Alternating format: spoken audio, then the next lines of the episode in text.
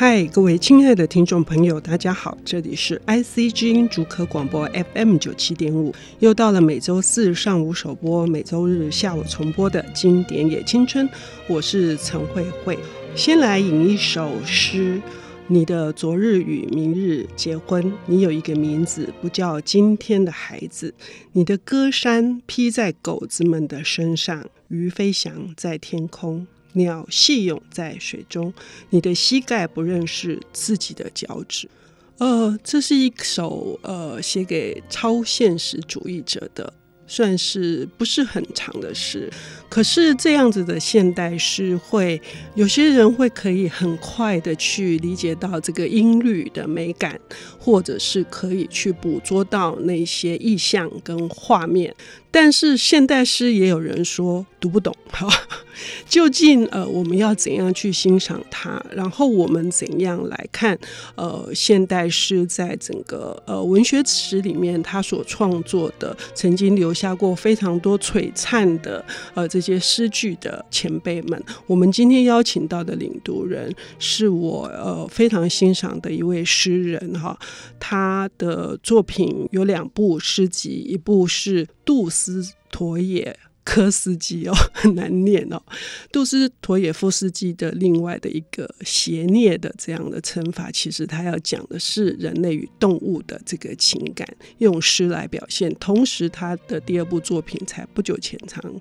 呃发行，叫做《麦格芬》，他得了周梦蝶奖，也得了这个创世纪的诗奖。我们要来欢迎诗人，也是编辑蔡林森。林森好，慧慧姐好。呃，各位听众大家好。呃，我几次在这个颁奖的场合哦，看到你讲话，觉得非常有魅力。虽然你自己本人很谦虚哈，今天你带来的这个呃，想要为大家领读的是一个现代诗嘛，因为你毕竟你写诗。呃，是哪一部作品？哎、欸，我今天要推荐给大家的诗集是一位前辈诗人叫雅贤，那他这本诗集就叫《雅贤诗集》。嗯，这个在我很早哈，你很年轻的时候、嗯，自己以为自己能写诗的时候，很奋力的去读过。即使不要奋力的读，他有几首诗是真的是要写诗人一定要呃去膜拜的。哈，用膜拜这两个字一点都不夸张。对对。那那为什么这么多的诗人，而且林森自己也是诗人，哈？为什么想要选选的是这个雅贤的作品？嗯，我自己喜欢的诗人前辈其实很多，嗯，那当初在考虑到底要推荐给听众哪一本书的时候，其实就陷入了焦虑跟参考。我自己是希望可以挑一本现代诗推荐给读者们，嗯，对，那杰出。跟有个人特色的诗人其实非常多，然后我自己机上跟憧憬的呃前辈诗人也很多，可是考虑过之后会挑雅贤的这一本诗集，主要我觉得是个人的经验，就是因为像我这种比较需要常常在文字里打滚讨生活的人，就是有时候那个语言或者是写作的手感跑掉的时候，就得找方法去把那个手感抓回来，把语感重新唤醒。那我自己的经验是，回头去读自己喜欢的作品，其实是一个非常有效的方法。那对我来说，最有好处、最大的益处，其实就是这一本。雅贤诗集，因为有一些诗集是我自己会反复去重读，然后每一次读的时候都还是非常赞叹，然后非常喜欢。那我觉得最有代表性的，或者是如果我真的只能推荐一本现代诗集的话，我会希望推荐雅贤的这一本诗集。嗯，他收集的蛮多，他几乎是他创作的精选哈。对，呃，有早期的作品，而且他创作的时间并不长。对，嗯，我觉得雅贤这个诗人非常特别，就是他大家一直在讨论，就是嗯，他的写作的呃年代其实非常短，就是他从第一首自己的作品发表是一九五三年，嗯，那到最后一首，第一首应该是《山神》，嗯，那最后一首是在一九六五年发表的《德惠节》，嗯，那中间其实只有十二年他在公开发表，嗯，用诗人这个身份在。发表自己的写作，那这个时间其实对一个诗人的职涯或写作生涯来说，真的是太短。可是他又有一个很大的矛盾，比如说慧慧如果再回头去看这本《雅贤诗集》，就是他这接近十五年的写诗这件事，可能留下的作品就不到一百首。可是你会觉得写太少了，这个写作的量实在跟时间实在是有一点点不够。可是去读这这本诗集，就是几乎是他呃筛选过一些可能。他比较觉得不够的作品之外，几乎就是他所有的发表的作品。你去看这本诗集的时候，又会很反差的读到一种圆满。你会觉得，呃，不管是主题、风格、尝试，或者是他要处理的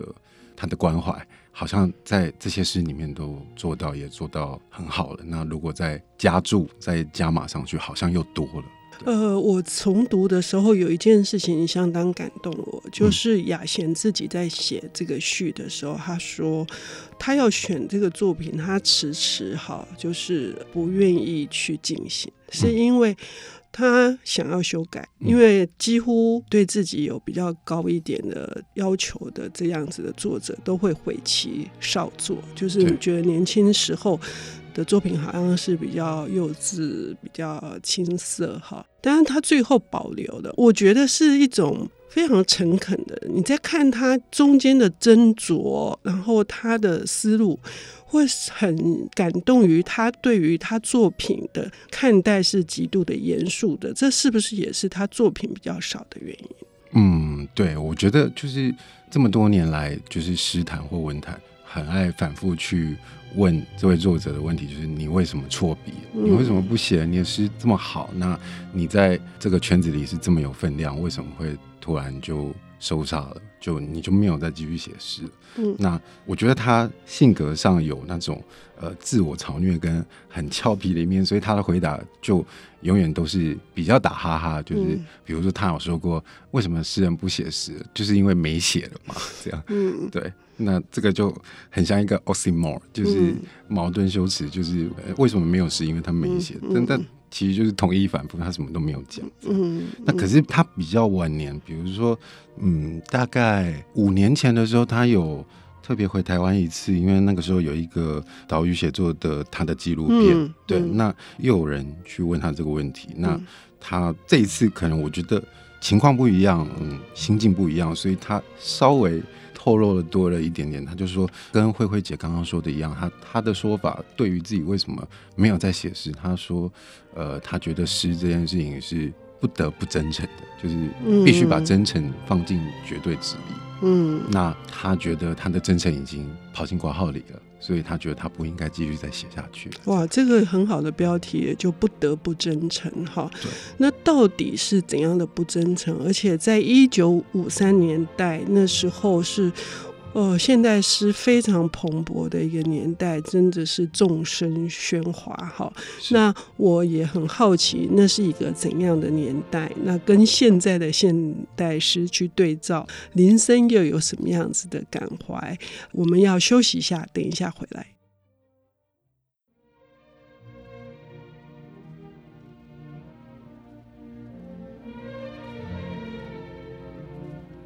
欢迎回到 IC 知音主科广播 FM 九七点五，现在进行的节目是《经典也青春》，我是陈慧慧。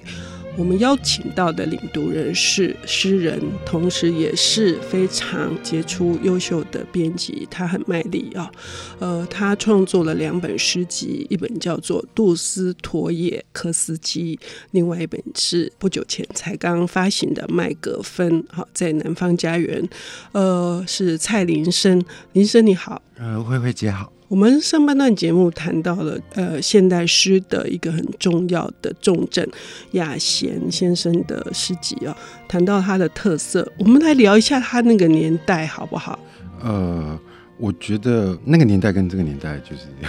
很不一样嘛，就是他那个真的就是大时代。那我觉得，因为雅贤是跟着国军一起来台湾，那他那个时候的年纪其实就是锒铛青年吧。就是，其实是一个去培育诗意最好的土壤的那个年纪。然后加上他的性格，我觉得他性格上有一点点那种西方呃现代派的那个浪荡子的传统，因为就是嗯、呃、怎么讲痞痞的吧。可是因为他生活的环境是那样，是一个比较动荡的时代，然后呃现实条件是那样，所以他又不得不世故。所以我觉得其实那个时代是一个比较辛苦，可是又很美好的开拓史的时代。因为怎么说，就是我觉得那个时候的现代诗的发展，还在一个刚脱离那个同盟时代，可是又正要登短廊。就是要、嗯、要成长，所以其实有很多的疆域可以去开拓，有很多的实验可以去尝试。那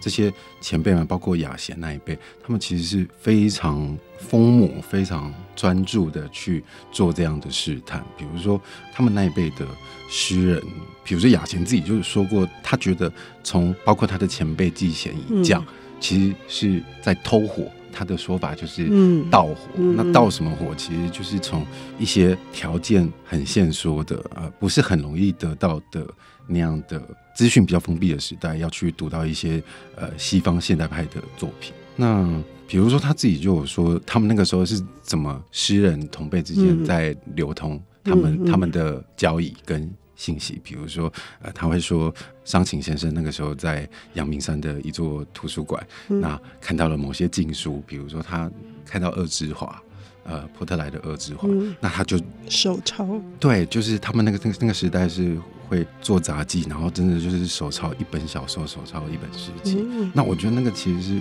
非常动人的，嗯，就是虽然很克难，可是就是因为非常迫切的想要那个。致力于开拓自己的眼界跟思想的厚度，然后希望可以被给养那样的热忱，其实跟我们现在这个互联网时代，就是取得讯息那么便利的诠释的风景，其实是差很多的。嗯，这个也让我想起，就是就是一群有志于文学的青年，那他们爱好呃相同，所以他们会大量的讨论，然后可能会互相的争执，而且彻夜的去朗诵。朗读自己的诗句，然后互相可能是嘲笑或者是指正，那是一个很棒的感觉。对，我觉得那个时代的诗人之间的交易，跟我们这个时代其实是完全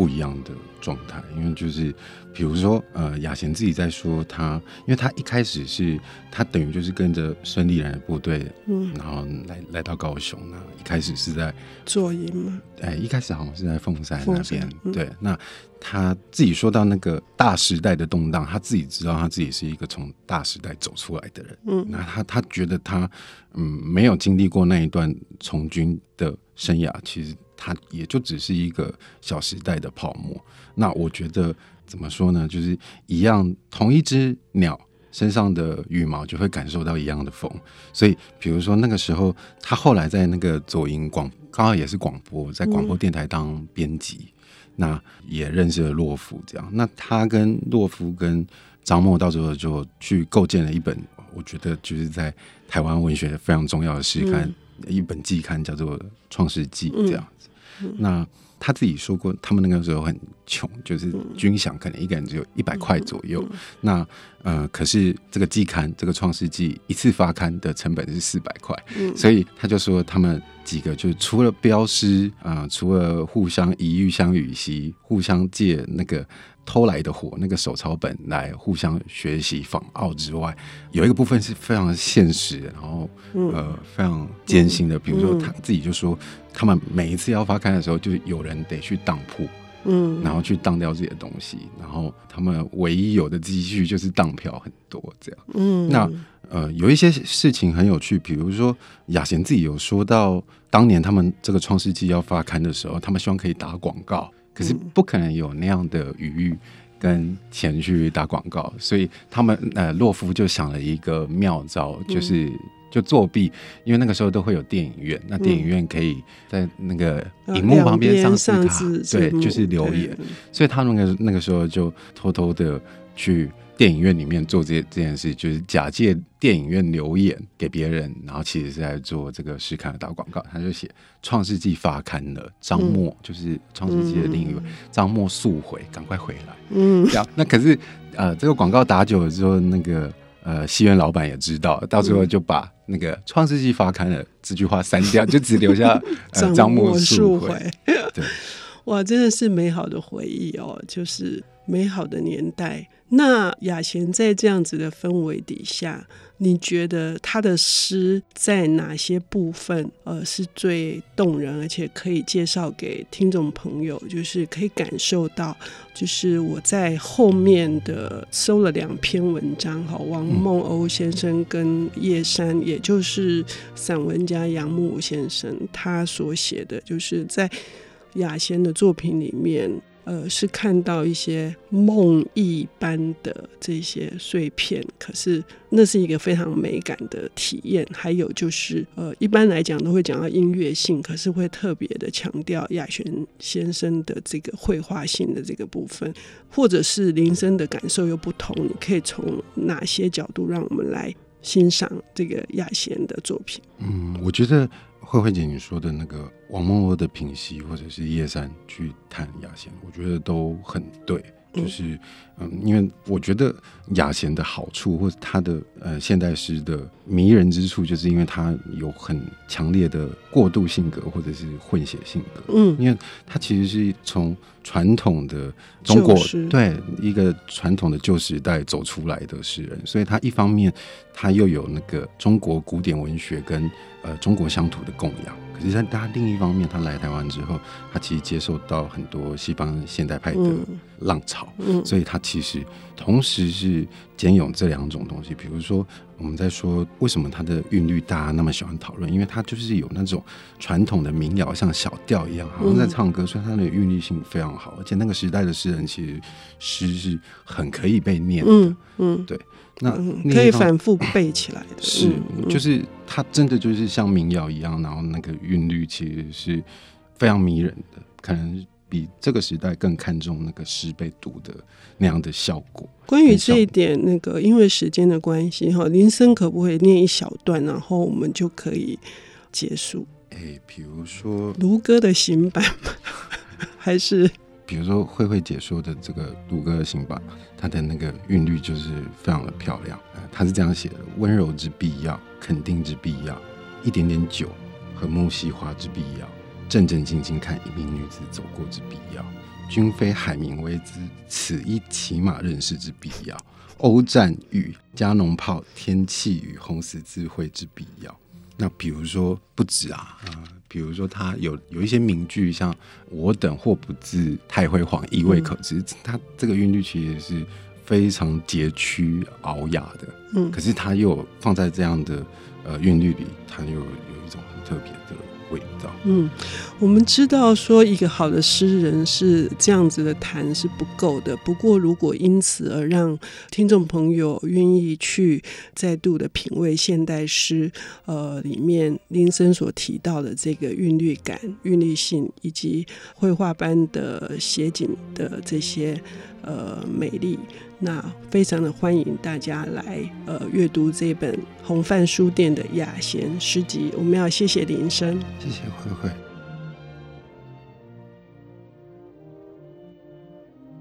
本节目由 IC 之音与瑞木读墨电子书联合制播，经典也青春与您分享跨越时空的智慧饗宴。